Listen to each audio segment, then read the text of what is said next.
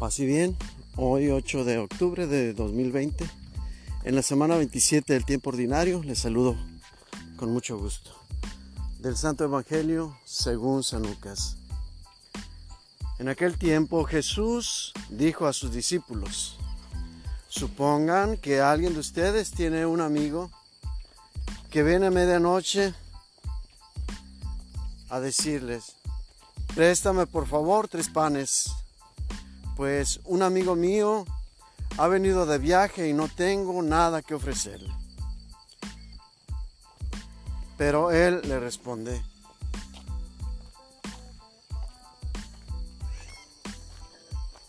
Así también les digo a ustedes, pidan y se les dará, busquen y encontrarán, toquen y se les abrirá, porque quien pide, recibe, el que busca, encuentra, y al que toca la puerta, se le abre.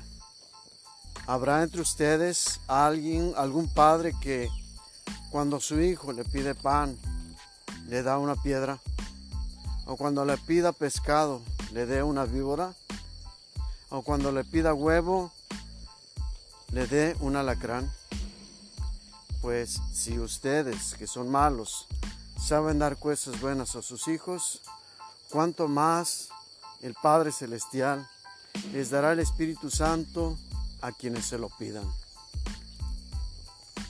Palabra del Señor.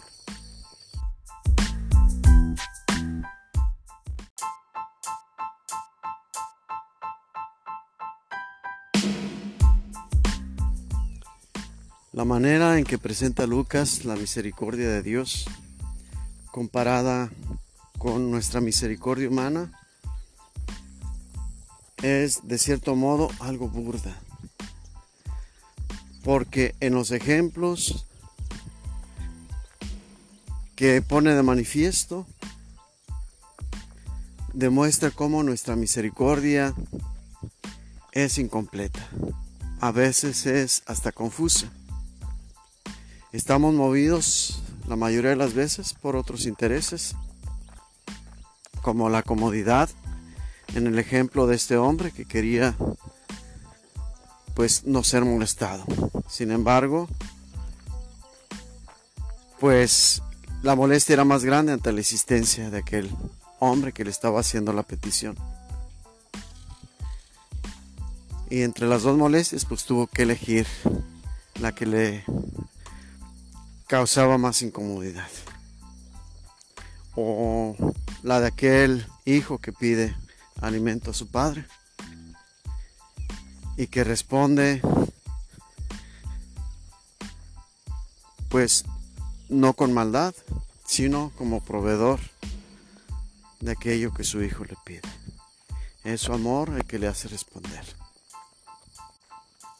Nos guía pues Lucas de una misericordia por conveniencia a una misericordia por obligación. Sin embargo, en esta segunda hace el énfasis. Si ustedes, que son malos, dan cosas buenas a sus hijos, da a conocer que somos todavía inacabados, que, no que necesitamos, perdón, que necesitamos crecer todavía más para que nuestra misericordia se vaya acercando a una misericordia auténtica, verdadera.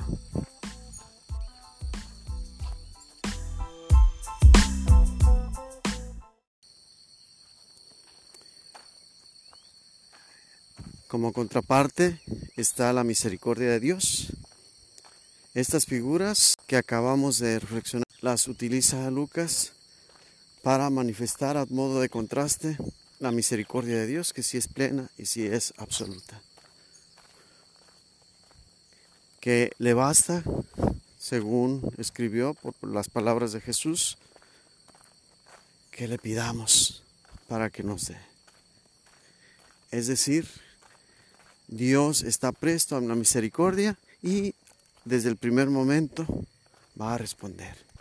No es como nosotros, que cuando se nos solicita algo, empezamos a razonar, buscamos si hay razón para que merezca de nosotros la ayuda de esta persona, para que merezca a veces el sacrificio que vamos a hacer. Y al final de cuentas, después de tanto razonar, terminamos negándonos a aquello que se nos solicita. Dios no.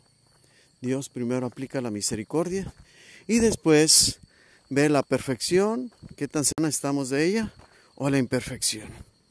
Y después nos corrige para guiarnos por el camino que Él espera que sigamos, que es el camino de la santidad, el camino hacia Él. La exhortación de Lucas es ir purificando todas estas imperfecciones que nos impiden aplicar con claridad la misericordia. Para que en el ejercicio de ir uno a uno superando los límites que tenemos y donde haya límites, acudir a Dios para que venga en ayuda nuestra, vayamos creciendo día a día en la vivencia y aplicación de la misericordia, hasta que nos resulte algo muy natural. Dar una respuesta inmediata cuando se nos solicite, de cierto modo, una misericordia, la cual no es propia, sino entre más plena sea la misericordia, más tendrá la huella del Altísimo, porque Él es la fuente de la misericordia una misericordia absoluta, pura, completa, plena. Ojalá que día a día nos vayamos acercando a esa misericordia que solo Dios puede dar. Y entonces podamos decir con satisfacción, Dios verdaderamente está actuando a través de mí. Y soy simplemente un siervo inútil que hace únicamente lo que tiene que hacer.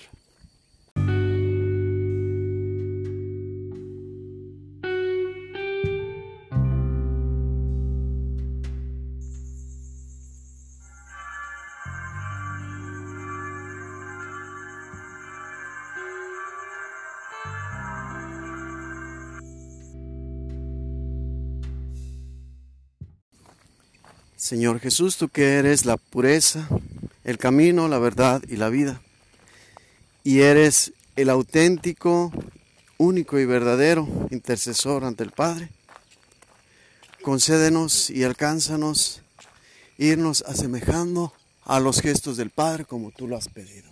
Sed santos como su Padre Celestial es santo.